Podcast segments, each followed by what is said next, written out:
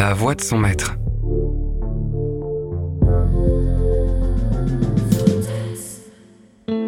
Depuis qu'il est parti travailler à l'autre bout de l'Europe, leur relation a changé. Forcément, ils ont dû apprendre à se voir et surtout à se toucher moins souvent. La transition n'a pas été simple. Eux qui étaient si fusionnels et charnels doivent désormais se contenter d'appels vidéo, parfois pendant des semaines, avant de pouvoir à nouveau mélanger leur corps. Ces appels sont vite devenus des séances érotiques passionnées. Au début, chacun se caressait devant sa caméra, ou même parfois sans, jusqu'à ce que il et elle jouissent de son côté. Rapidement, cette petite routine, aussi inédite pour eux soit-elle, ne leur a plus suffi. Alors, elle a acheté des jouets. Il aime la voir enfoncer son dildo à l'intérieur de son intimité. Et elle adore le regarder dans les yeux, même par caméra interposée, quand elle atteint l'orgasme. Petit à petit, elle s'est rendue compte que sa voix l'excite tout autant que son corps. Cette voix qu'elle connaît depuis si longtemps, mais à laquelle elle n'avait pas prêté tant d'attention. Elle est si grave et chaude. Quand ils vivaient ensemble, il était plutôt calme, posé, sauvage parfois au lit, mais jamais directif et impatient. Et pourtant, depuis qu'il est loin, sa voix se fait de jour en jour plus affirmée, plus dure et son ton plus autoritaire. Lèche ton jouet. Enfonce-le. Retire-le. Elle a pris goût à suivre ses envies qui de fil en aiguille sont devenues des ordres. Lui aime de plus en plus ce pouvoir qu'il a sur son sexe et son plaisir, même à distance. Elle est comme sa marionnette, mais une marionnette de chair et d'esprit qu'il contrôle à distance avec un seul but. Lui donner du plaisir. La voir se soumettre et bouger l'excite plus encore que sa propre jouissance. Et elle, elle a la sensation qu'en se remettant à ses injonctions, elle parvient à franchir ses propres limites. C'est comme si, à chaque fois qu'elle le satisfait, toutes ses barrières et ses peurs s'affaissaient en elle. Aujourd'hui, elle a installé l'ordinateur sur une petite table au pied du lit, comme elle le fait le plus souvent. Il pourra ainsi observer chacun de ses gestes à travers la webcam. Assise en tailleur, elle attend patiemment qu'il l'appelle.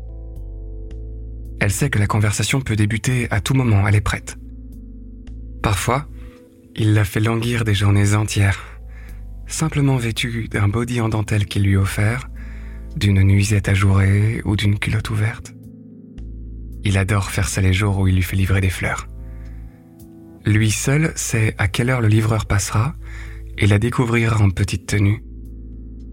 En général, elle n'a que quelques secondes pour enfiler un peignoir et à peine le livreur parti, il l'appelle. Plus excité que jamais. Aujourd'hui, il lui a demandé de laisser la porte de l'appartement entr'ouverte. Elle attend depuis des heures. Elle aime plus que tout ces minutes où se mélangent l'angoisse et l'excitation. Que lui réserve-t-il? Quand elle entend la sonnerie, elle allume sa caméra. Sans même un bonjour, il lui intime l'ordre d'ouvrir la fenêtre. Il n'est pas très tard, mais la nuit est tombée très tôt, comme toujours en hiver. Elle sent un frisson de froid la parcourir quand elle revient sur le lit. Elle le sait, et lui aussi bien sûr. Chaque cri de plaisir qu'elle poussera résonnera dans la cour et sera sans doute entendu par les voisins. Il sait si bien manier ses peurs et ce qui l'excite. Ces derniers mois, elle a appris à attendre non seulement ses appels, mais aussi ses ordres. Pas question de commencer à se toucher si ce n'est pas lui qu'il demande. Plusieurs fois, elle a craqué, et il a simplement coupé leur communication, la laissant là, terriblement frustrée.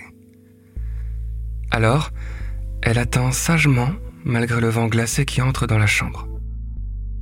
Il lui demande alors de regarder sous le lit, elle y trouve un petit coffret noir. Quand l'a-t-il déposé là? Et est-ce lui d'ailleurs? Elle aurait dû s'en rendre compte puisqu'il est venu pour la dernière fois il y a un mois. Il l'autorise à l'ouvrir.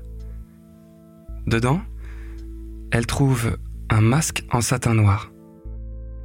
Mets-le, ordonne-t-il. Elle s'exécute, un peu déstabilisée. Désormais, elle le sait. Elle n'a plus que le son de sa voix pour la guider, tandis que lui, même à des milliers de kilomètres, peut observer et analyser chacun de ses gestes. Il lui demande d'écarter les jambes et d'imaginer sa langue partout sur sa peau avant de lui ordonner de sucer son sextoy, comme elle le ferait avec son sexe en érection.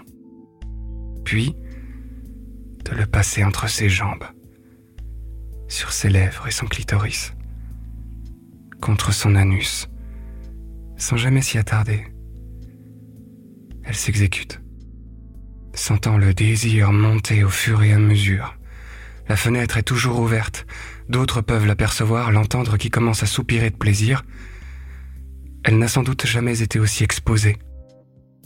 Quand il lui intime enfin l'ordre d'enfoncer un doigt, puis deux dans sa vulve, elle ne peut s'empêcher de lâcher un petit cri de soulagement. Je t'interdis de jouir, ordonne-t-il. Mais je veux que tu continues à te doiter. La chaleur monte de plus en plus. Le froid hivernal est oublié, tandis qu'elle s'abandonne totalement aux sensations dans son corps, privée de ses yeux et désormais de tout sentiment de pudeur. Son cerveau ne semble plus exister. Sa raison a lâché prise et elle n'est plus qu'un corps destiné à la jouissance.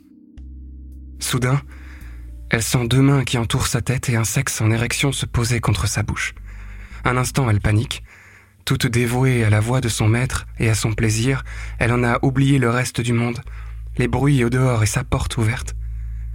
Elle pourrait se débattre, enlever son bandeau, mais elle ne le fait pas.